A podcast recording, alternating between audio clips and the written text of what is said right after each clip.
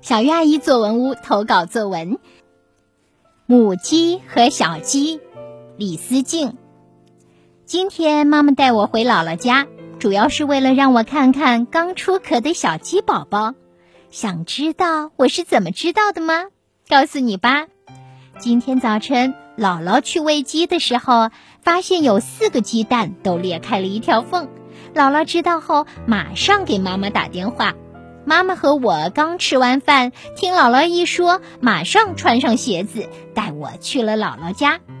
到姥姥家后，我们一起跑过去看小鸡出壳，发现晚了一步，小鸡已经出壳啦。我看见一地的鸡蛋壳，没看见小鸡宝宝。等了一会儿，小鸡妈妈拉着小鸡宝宝过来了，四只小鸡宝宝。三种颜色，两只灰色，一只黄色，一只白色。小鸡毛茸茸的，活像四个小毛球。妈妈告诉我呀，母鸡需要三七二十一天才能孵出小鸡宝宝，这是很不容易的事儿。因为很多蛋生下来没过多长时间就被姥姥给捡走了。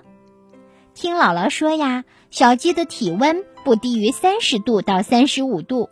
每次低于三十五度时，小鸡宝宝就会叽叽叽的叫，跑到妈妈的翅膀下取暖。姥姥还说，小鸡宝宝要吃很碎的食，要不然对胃不好。说着，我看见一群公鸡正盯着母鸡宝宝和小鸡宝宝看呢，仿佛是准备来欺负小鸡宝宝的。我顺手拿起旁边的竹竿，往鸡群里一挥，把公鸡群给赶跑了。我非常开心见到小鸡宝宝啦！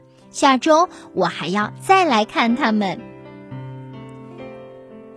好的，以上就是李思静同学的作文《母鸡和小鸡》。接下来我们有请陆文静老师来点评这篇作文。